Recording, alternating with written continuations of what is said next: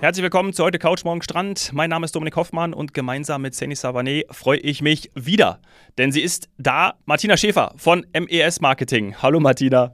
Die Freude ist auch ganz bei mir. Hallo, ihr beiden. Hallo Martina, schön, dass du Zeit für uns hast zwischen deinen tollen Reisen immer in die Provinz Alberta. Wir sind neidisch. Hm.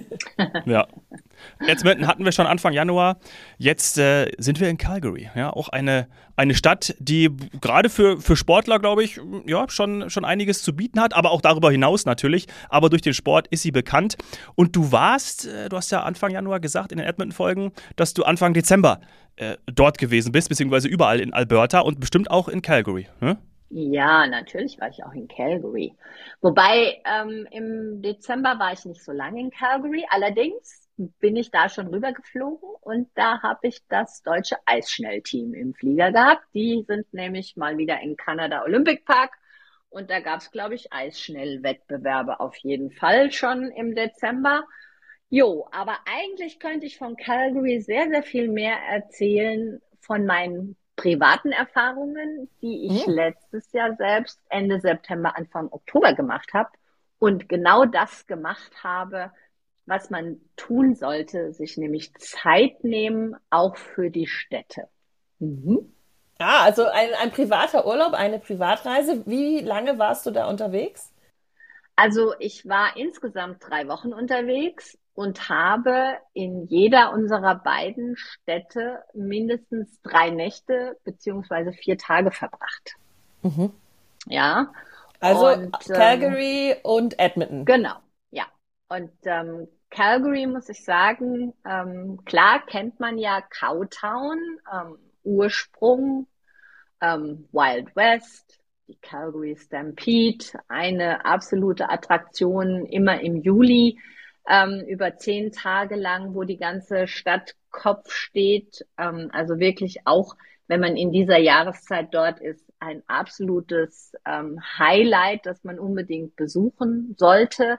Das sind eben dann Rodeo-Veranstaltungen über zehn Tage, den ganzen Tag lang, ein riesengroßer Rummelplatz ähm, mit abends einer ganz tollen Bühnenshow mit jeden Abend endet im Feuerwerk. Also da kann man sich Tickets über FTI ähm, organisieren, ähm, wenn man da drüben ist. Und ähm, man findet auch in Calgary um die Jahreszeit, das sei da auch mit erwähnt, auf jeden Fall immer ein Hotelzimmer. Ganz klar, keine Frage. Cool.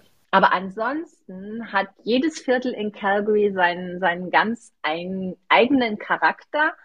Und ähm, ich habe auf meinen ähm, geschäftlichen Reisen dort immer ähm, ganz speziell über Alberta Food Tours einzelne Stadtteile kennengelernt, ähm, die wir dann zu Fuß äh, erwandert haben, Geschäfte, Restaurants, Besonderheiten.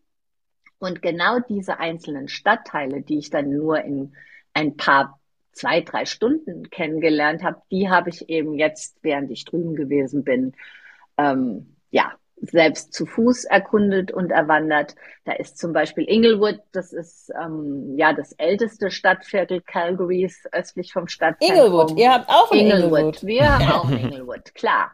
Und ähm, da gibt's ganz viele Antiquitäten und Buchhandlungen, ähm, Einrichtungsgeschäfte, auch wieder fast kein einziges Kettengeschäft zu finden. Bäckereien, ähm, Restaurants, ganz tolle Restaurants.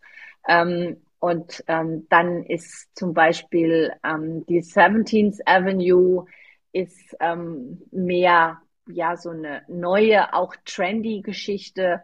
Ähm, es gibt sehr, sehr viele in Anführungszeichen Straßenrestaurants. Das Ganze ist auch ähm, Covid geschuldet. Das heißt, ähm, eigentlich hat jedes Restaurant in diesen kleinen Stadtvierteln mittlerweile eine Terrasse, ein Patio. Mhm. Dadurch sind die Straßen ein bisschen schmaler geworden, aber in der Stadt muss man eigentlich eh nicht mit dem Auto sich bewegen. Und ähm, da sitzt man im Sommer draußen und im Winter auch unter Heizpilzen. Ähm, da ist so viel Leben dann auch in den Straßen, auch in, in Kensington. Auch Calgary hat ein Kensington. Das ist so ein ja echt angesagtes Dorf innerhalb der Stadt ähm, wo man eben, wie gesagt, auch ganz viele tolle Restaurants und Geschäfte findet. Ähm, und wir haben auch die Stephen Avenue. Das ist ähm, keine Avenue, sondern ähm, es ist ein Walk National Historic District. Das heißt, es ist eine Fußgängerzone mit Geschäften und Dienstleistern. Ähm, da sind natürlich auch alle Designermarken ähm, vorhanden. Ähm, und für diese einzelnen Stadtviertel habe ich mir halt in meinem Urlaub sehr, sehr viel Zeit genommen. Ja. Du hast ja. jetzt von Designern gesprochen und wiederum von mhm. so hippen ähm, Orten. Ja. Ist, ist Calgary einerseits wohlhabend und andererseits auch jung und hip und Studentenstadt? Oder wie muss ich mir das vorstellen? Ja, genau so. Alles. jung, hip. Ich glaube, ähm, Calgary hat die den jüngsten ähm, Altersdurchschnitt in ganz Kanada. Ähm, mhm. Irgendwas mit paar 30 Jahren, also sehr, sehr jung.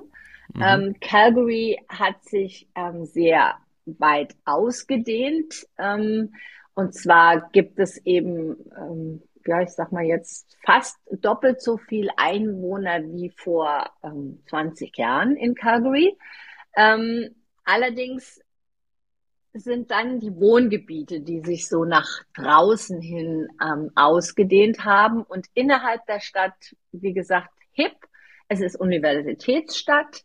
Ähm, und ich glaube, die Kanadier gehen eigentlich jeden Abend essen, ja. wenn du mich fragst. Richtig die so. Restaurants sind immer voll. Man sollte auf jeden Fall immer vorab Restaurant ähm, reservieren. Sie gehen relativ ähm, früh essen ähm, so zwischen sechs und sieben schon, okay. weil sie dann nachher noch in, unbedingt in eine Bar gehen müssen oder mhm. was auch immer.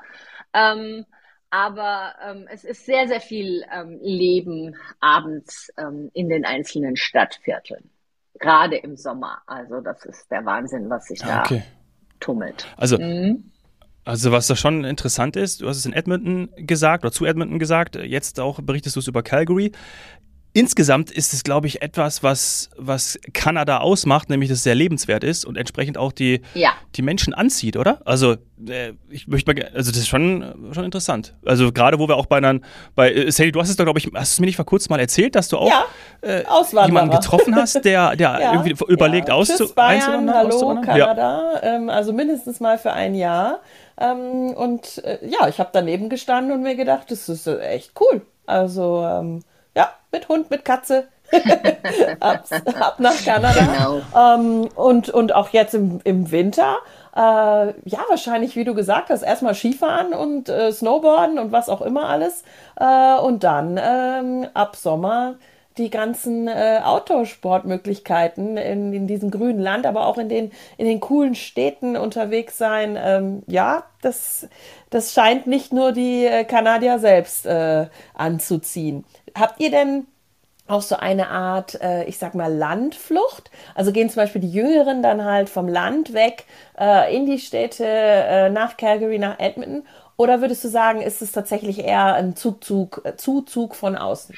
Ähm, teils, teils. Ähm, natürlich ähm, ist es die Nachfrage, die das Ganze so ein bisschen bestimmt. Das heißt, Jobs gibt es natürlich in den äh, Ballungsgebieten eher, mhm. wobei es halt ja im Tourismus ähm, überall Jobs gibt, ähm, gerade jetzt nach, nach Covid.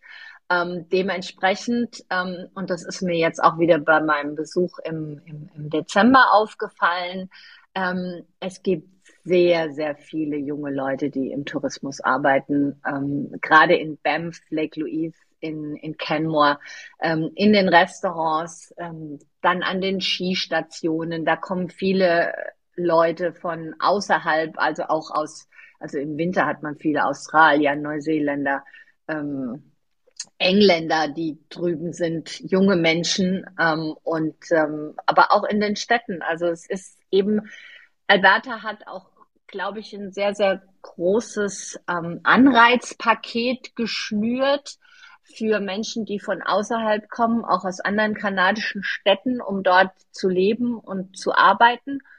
Und ähm, ja, die, die jüngere Bevölkerung, die eben auf jeden Fall viel, viel flexibler ist, ähm, die tummelt sich da ganz bestimmt. Ja. Mhm. Ach, interessant. Und eben wie, was du auch gesagt hast, also es ist ja auch was fürs ganze Jahr. Also ja, Wintersport und so weiter, bin ich auch großer Fan, aber tatsächlich äh, sollte man dann schon die zweite Reise ähm, geplant haben oder eben direkt auswandern, eh klar, ähm, weil man im Sommer, aber auch im Herbst ja ähm, ganz besondere, ich sag mal, Erlebnisse haben kann, die man auch ja in der Intensität nur dort findet. Also ich stelle mir zum Beispiel die Zeit um, um Thanksgiving. Und da ist jetzt ganz wichtig, Achtung, ähm, Thanksgiving äh, ist da auf dem Kontinent nicht immer gleich. Ihr habt ein früheres Thanksgiving. Ja. Und deswegen habe ich da auch noch einen schöneren Herbst, oder? Ah, ja, auf jeden Fall. Ähm, und ähm, wir haben keinen Indian Summer in, in Alberta, sondern bei uns färben sich die Lärchen gelb und ähm, wenn man außerhalb ähm, der Städte geht, also jetzt außerhalb von Calgary und in den Süden zum Beispiel fährt, ähm, ist man da relativ schnell in einer gelb gefärbten Natur oder von Calgary Richtung Canmore ähm, einfach ein, ein, ein Traum. Und im Herbst, ja, da kommen dann ja auch noch die Kürbisse ähm, Eben. etc. Das sind alles so Klischees, die damit bedient werden. Ganz bestimmt. Ja, und das ja. ein oder andere Selfie für Insta und so weiter ja, ja. bietet sich da Auf aber eben Fall. auch an. Genau. Also in der ersten Folge war es, glaube ich, zu Edmonton hatten wir das Bison. Da kann ich mir auch vorstellen, dass äh, durchaus der eine oder andere doch mal aussteigt und äh, ein Bison-Selfie versucht. aber so dieses typische Thanksgiving, äh, vielleicht noch eine echte Vogelscheuche, also so eine, äh, sagt man, also so eine Strohpuppe. Die Oma kommt ja mit. Ach so, nee, das ist ja was anderes. Ja, Entschuldigung. Ja, genau. Also die äh, Strohpuppe und ähm, ein, ein Riesenkürbis oder direkt ein ganzes Kürbisfeld. Das, äh, also ich stelle mir das einfach wild romantisch vor, ein, zur, zur Thanksgiving-Zeit auch ja. mal unterwegs zu sein. Ähm, und in der Zeit stimmt das eigentlich oder ist das wiederum ein Klischee, was wir jetzt hier vielleicht haben, dass es dann auch Oktoberfeste gibt, weil man das so toll findet, äh, quasi diese Münchner Tradition? Ja, also es gibt ein paar Restaurants, die rufen dann Oktoberfest aus und ja, ähm, ja aber es gibt kein ähm, Oktoberfest in dem Sinn, wo irgendwo ein Zelt aufgebaut ist oder sonstiges. Aber es gibt dann ähm, ja ein Oktoberfest Bier oder ähm, genau. Ja, genau. Das, das also das Dirndl kann auch. ich zu Hause lassen. Das Dirndl kannst du zu Hause lassen. Aber im Oktober auf jeden Fall ist es ja auch so, dass es ähm, von den Temperaturen noch sehr, sehr gut ist. Es ist immer noch schön warm. Und ähm, vor allen Dingen, du hast auch keinen Regen eigentlich. Ja, wir haben ja eh hm. die meisten Sonnenstunden in ganz Kanada mit ähm, 312 Tagen, glaube ich. Ja, ähm, und es ist sehr, sehr trocken und man kann da immer noch wie ich eben gesagt hat, auch auf die Straßen und sich da in die Restaurants und Pubs setzen mit einem Heizstrahler, wenn es halt abends kühler wird.